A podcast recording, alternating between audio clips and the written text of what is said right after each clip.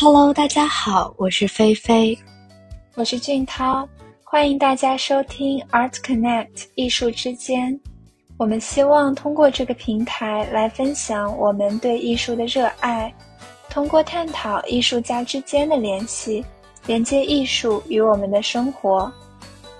这期的节目是由近期很火的元宇宙获取的灵感，想来聊一聊艺术的新可能性。和面对未来数字化的发展趋势，俊涛，前段时间我跟我的绘画老师聊起过未来艺术的发展。现在这些实物绘画作品会不会有一天也会像唱片一样，成为怀旧时才会买的东西，最终被数字艺术而取代呢？提到数字艺术，相信大家都或多或少有听过 NFT art。这个名词在今年三月伴随着 Beeple 的作品成交而火了起来。在三月十一日，Beeple 将自己的一套 NFT 艺术品卖出了近七千万美元的天价。这次成交可以说是引起了艺术圈的轰动。这件作品名为 Every Days: The First Five Thousand Days，是由 Beeple 从二零零七年开始。每天创作的五千张图片组成的。然而，事实上，这件价值四个多亿人民币的作品，是一张所有人都可以下载的图片，任何人都可以将它存储在自己的硬盘中，甚至打印后挂在家里。这大概也是这次成交价出乎所有人预料的原因吧。确实，许多人可能都会很疑惑。既然大家都可以随意使用一个 NFT，为什么还有人会花高价去买它呢？我想应该是因为 NFT 作品对于所有权的确定性吧。尽管许多人都可以传播复制，但买下 NFT 的人才真正拥有这件作品。NFT 作为不可替换的通证，是一种独特的数字资产。它会通过不可篡改的区块链技术来证明购买者拥有某个物品的所有权。数字资产和所有权，感觉这种数字化的交易形式可以让艺术也更开放呢。大家可以不再拘泥于图片的形式，也可以用动图、影像甚至编程来创作。艺术品的价值也能取决于用户的喜好。以及开放市场的自由交易价格。对呀，其实把数字艺术品和传统艺术品一对比，就能发现，传统艺术品常常会产生一些难题，比如说，传统艺术品常常会被赝品的问题所困扰，会被不同的环境、湿度、温度等影响。还会因为入境不同国家时的种种流程和关税滞留在库房里，同时这些原因还会影响传统艺术品的受众群体、交易量还有流动性。不过，对于 NFT，这些问题好像都能完全被避免。是的，艺术品成为 NFT 后，鉴别真伪将不复存在。区块链会将每一次交易、每一个拥有者记录在册，任何人都可以清楚地查询到一件 NFT 的主人是谁。在 CryptoPunks 像素头像的圈子里，就有着这样不成文的规定：将一个不属于你的 CryptoPunk 设置为你的头像是羞耻的。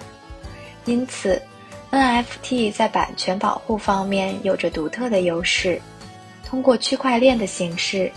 不仅使艺术品交易更加快捷便利，鉴定成本和维护费用也大大减少了，让艺术品交易更加安全。我觉得 NFT 也让艺术具有了更多的可能性，就像数字艺术研究者曹衍说的：“从前创作者期待用作品与观众对话，但结果大多是鸡同鸭讲，很难与观众产生共鸣。”而 NFT 艺术的出现，彻底改变了艺术创作方式和体验形式。艺术家可以完成创作权利的下放，观众也将成为真正意义上的创作者。在区块链技术的加持之下，人人都是艺术家将不再是一句口号，难怪 NFT 市场能够发展的这么快。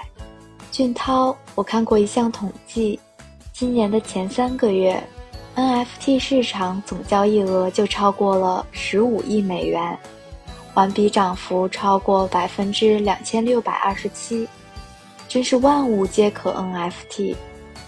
我记得去年有一件名为《First Supper》的加密艺术品，非常有名，也完成了拍卖。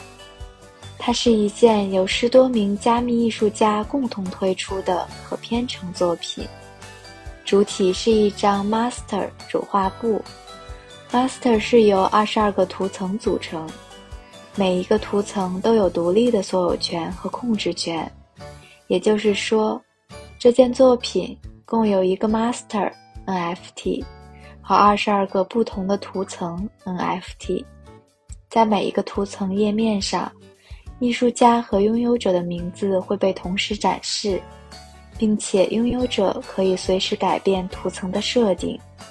我也听说过这件作品，我记得 First Supper 是艺术家们首次尝试多人合作可编程艺术品。可以说，他们重新定义了艺术的本质，也证明了当区块链上的智能合约成为艺术创作的新载体之后，艺术创作的过程在空间和时间上可以得到大幅延展。不过，除了 First Supper 以外，Banksy 的一件作品也让人们看见 NFT 艺术的潜力。是 Marnos 白痴那件作品吗？我记得也是在今年的三月，一位购买者用九万多美元的价格买下了这件作品的实体版本，并随机直播烧毁了这件画作，并将这件作品的 NFT 版本挂上 NFT 交易平台 OpenSea。是的，这件作品的 NFT 版本后来以四倍的价格售出，感觉像是在对传统的实体艺术品嘲讽。不过有趣的是，Mornos 这件实体作品本就是 Banksy 为讽刺高价艺术品而创作的。画作中展现了一个人满为患的拍卖场，拍卖师正介绍这一幅画作，而他身旁的一个相框里写着：“我真不敢相信你们这群白痴买了这个。”挺有意思的，Banksy 是在讽刺高价艺术品。而 NFT 版本的拍卖价和烧毁行为是在讽刺实体艺术品。我听说直播烧毁作品的购买者，也就是 Marnos 实体作品的拥有者，将烧画行为定义成为一种行为艺术的表达。在 NFT 艺术领域，NFT 代币常常与数字艺术、行为艺术紧密结合，从而成为一种加密艺术的形式。Banksy 的 Monos 可以说是一座里程碑。